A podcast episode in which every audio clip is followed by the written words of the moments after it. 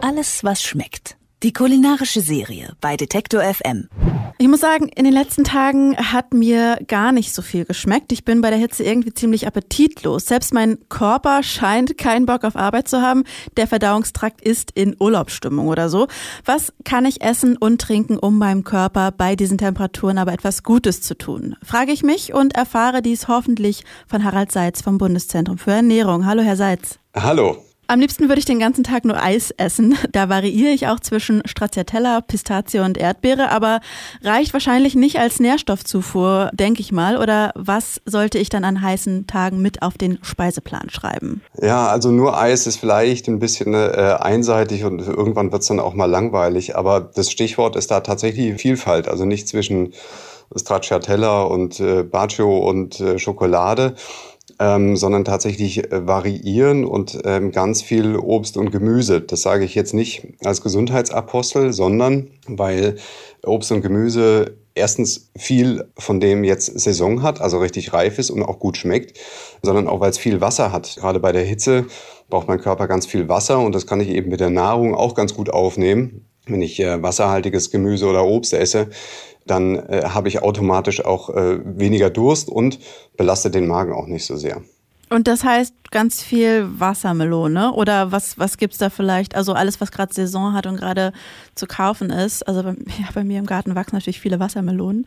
Aber äh, gibt es da noch was irgendwie, was äh, ich nicht auf dem Schirm habe oder was besonders vom Nährstoffwert empfehlenswert ist? Ja, also Melonen ist natürlich eine super Idee. Die enthalten ganz viel Wasser. Was auch ganz viel Wasser enthält, äh, sind Gurken, äh, Tomaten oder Salate jedweder Art.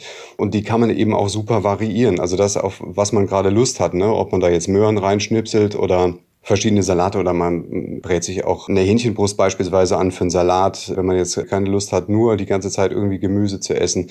Aber Obst auch jeglicher Couleur, ne? also ob das jetzt Nektarinen sind oder Pfirsiche oder äh, die essen Pflaumen sind schon da. Also da sollte man wirklich vor allen Dingen das essen, was einem schmeckt. Es gibt ja Speisen, die heizen uns so richtig ein, wie jetzt so ein scharfes Curry oder auch vieles, wo Zimt drin ist.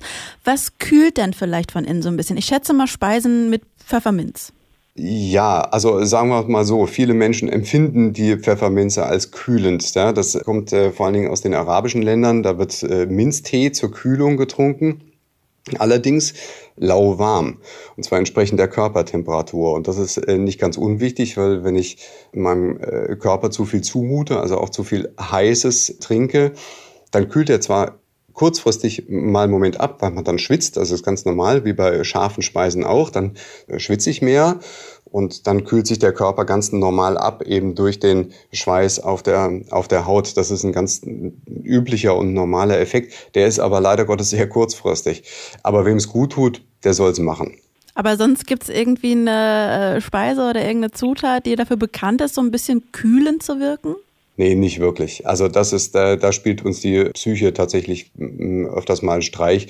Das ist aber im Prinzip ist es auch, auch relativ wurscht. Also wenn man das Gefühl hat, äh, dass das einem gut tut und dass das den Körper abkühlt, das kann eine Gazpacho sein beispielsweise, also eine kalte Suppe. Das kann auch eine warme Suppe sein. Man kann äh, beispielsweise auch mal äh, ein Wasser mit Zitrone nehmen oder so. Aber eine richtige Ernährung, die von innen heraus kühlt, die gibt es eigentlich nicht. Sie sagten gerade schon, äh, das sei ähm, Wurst. Bleiben wir doch kurz beim Fleisch. Bei dem ganzen Gegrille, also so viel Fleisch, das ist doch bestimmt nicht gut bei den Temperaturen. Also ich frage jetzt für eine befreundete Vegetarierin also Tatsache ist, dass äh, schwere Kost, also ich sag mal, ich rede jetzt mal von der klassischen Schweinshaxe, die belastet einfach den Magen noch mehr. Und das ist das Problem. Also der Körper hat genug zu tun mit der Hitze und mit dem Temperaturausgleich. Also gerade wenn wir hier, was weiß ich, von 34, 36 Grad sprechen. Und wenn ich meinem Körper dann noch zumute, ganz viel Energie in die Verdauung zu stecken, also bei wirklich schwerer Kost, also ob das jetzt, wie gesagt, eine Schweinshaxe ist oder ob das ein gegrilltes Rindersteak, dann nicht nur 100 Gramm, sondern so ein 500 Gramm äh, Rindersteak ist und dazu noch irgendwie einen ganz schweren Kartoffelsalat mit Mayonnaise, dann hat der Körper unglaublich viel zu tun mit der Verdauung und dann fühle ich mich einfach schlecht und müde und dann kommt auch noch die Hitze dazu und dann geht's mir einfach nicht so besonders gut.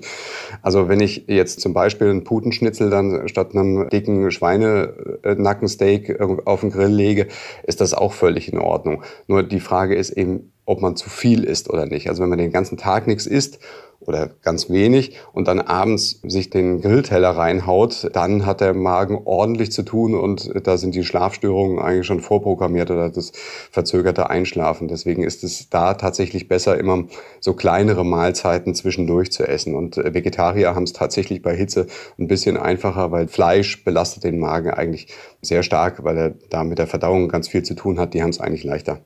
Ich bin gerade ziemlich appetitlos, äh, was denke ich mal auch mit dem Wetter zusammenhängt. Aber gibt es da irgendwas, äh, was empfehlenswert ist, um eben diesem Hungergefühl bei den Temperaturen so ein bisschen auf die Sprünge zu helfen? Ganz klar kleine Mahlzeiten. Das ist, das ist äh, tatsächlich der Witz. Also nicht warten dann tatsächlich, bis der Hunger kommt. Man hat ja normalerweise auch nicht so viel Hunger. Man ist auch abgelenkter. Also im Sommer macht man auch mehr, ja, äh, mehr draußen und so. Und dann ist so diese Verführung, mal schnell zum Kühlschrank zu gehen, ist eher nicht so da. Aber man kann sich selber sozusagen äh, ein bisschen auf die Sprünge helfen, dass man kleines Obst und Gemüse geschnitten beispielsweise schon im Kühlschrank hat und das dann einfach greift, so ein bisschen als Fingerfood zwischendurch. Also das kann jetzt Möhren sein, das können auch geschnittene Melone sein, das können Gurkenscheiben sein, kleine Cocktailtomaten oder sowas. Und das ist netter, wenn man es mal zwischendurch isst. Wie gesagt, stillt nicht nur den nicht vorhandenen Hunger eigentlich, sondern hat eben auch noch den Effekt, dass man auch noch eine ganze Menge Flüssigkeit zu sich nimmt, was der Körper auf jeden Fall braucht. Und äh, Trinken ist nun mal das Maß der Dinge irgendwie, wenn es heiß ist. Wenn man Durst hat, dann ist es eigentlich schon zu spät. Also im Prinzip muss man eigentlich immer zwischendurch trinken. Mhm, Gibt es da irgendwie so einen Richtwert oder ist das auch eher individuell? Also ein Richtwert beim Trinken ist 1,5 bis 2 Liter pro Tag, ganzjährig. Also eigentlich immer. So, das schaffen viele Leute nicht. Im Sommer ist er aber noch wesentlich höher. Also das, was ich da ausschwitze, wie gesagt, wenn ich bei 36 Grad draußen allein schon spaziere, äh, dann habe ich schon einen Liter mehr Bedarf pro Tag. Das geht relativ schnell. Das heißt, trinken, trinken, trinken.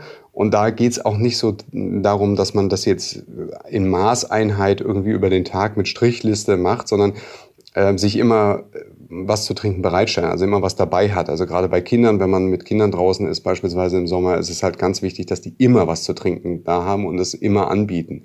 Im Büro ohne Klimaanlage und ohne Ventilator ist es auch, macht es auch Sinn, irgendwie eine äh, Karaffe Wasser äh, neben dem Schreibtisch oder auf dem Schreibtisch zu haben, neben dem PC, äh, dass man immer wieder trinkt und dann kommt man auch automatisch auf diese Menge. Ein äh, Lieblingsthema dieser Tage ist natürlich auch der schlechte Schlaf in heißen Nächten. Wir haben gerade schon gehört, wer sich abends noch den Grillteller reinhaut, äh, wird wahrscheinlich Probleme haben, ähm, gut äh, schlafen zu können. Kann ich denn den Schlaf irgendwie kulinarisch ähm, besser unterstützen als mit einem Grillteller? Weil wenn ich abends so ein, mir vorstelle, so einen heißen Kräutertee, so einen Schlaftee oder sowas oder am besten noch eine heiße Milch mit Honig, ist mir gerade nicht so danach, muss ich sagen. Na, dann machen sie einen lauwarmen Minztee draus. Das äh, passt schon. Also äh, eine warme Milch, das verbinde ich auch eher tatsächlich mit November- oder Dezembertagen. Ähm, da muss man gucken, was einem schmeckt tatsächlich. Aber wenn man was Nettes trinkt und ein bisschen runterkommt, und darum geht's ja im Prinzip. Also es ist eigentlich egal, was man macht. Man kann auch, was weiß ich, eine Weinschorle trinken ja? oder lauwarmen Pfefferminztee. Wenn man sich dann hinsetzt und mal ein bisschen runterkommt, und das hilft schon äh, dann tatsächlich auch so ein bisschen in diesen Schlafmodus langsam aber sicher zu kommen, auch wenn man unterm Dach wohnt und es äh, nicht gerade irgendwie unter 25 Grad ist und dass es dann natürlich schwerfällt, sich ins Bett zu legen. Aber wenn man so ein bisschen runterkommt und nicht gleich von 100 auf 0 sich ins Bett legt, dann hilft das bei heißen Tagen auf jeden Fall schon. Harald Seitz vom Bundeszentrum für Ernährung hat uns ein paar Ernährungstipps mit auf den Weg gegeben, wie wir die heißen Tage die jetzt noch vor uns stehen, gut überstehen können. Mein kulinarischer Tipp für die heißen Tage übrigens, Smoothie aus gefrorener Banane und Spinat und was man sonst noch so mit reinwerfen möchte, geht ja auch gut mit Beeren zum Beispiel. Dann mache ich noch ein bisschen Mandelmus oder Erdnussbutter dazu. Erfrischend und nahrhaft finde ich. Herr Seitz, ich danke Ihnen für das Gespräch und wünsche schon mal guten Appetit. Was steht denn bei Ihnen heute noch auf dem Speiseplan? Bei mir gibt es tatsächlich einen Salat mit Putenbrust. Also guten Appetit und vielen Dank. Ja, vielen Dank. Tschüss. Alles, was schmeckt. Die kulinarische Serie bei Detektor FM.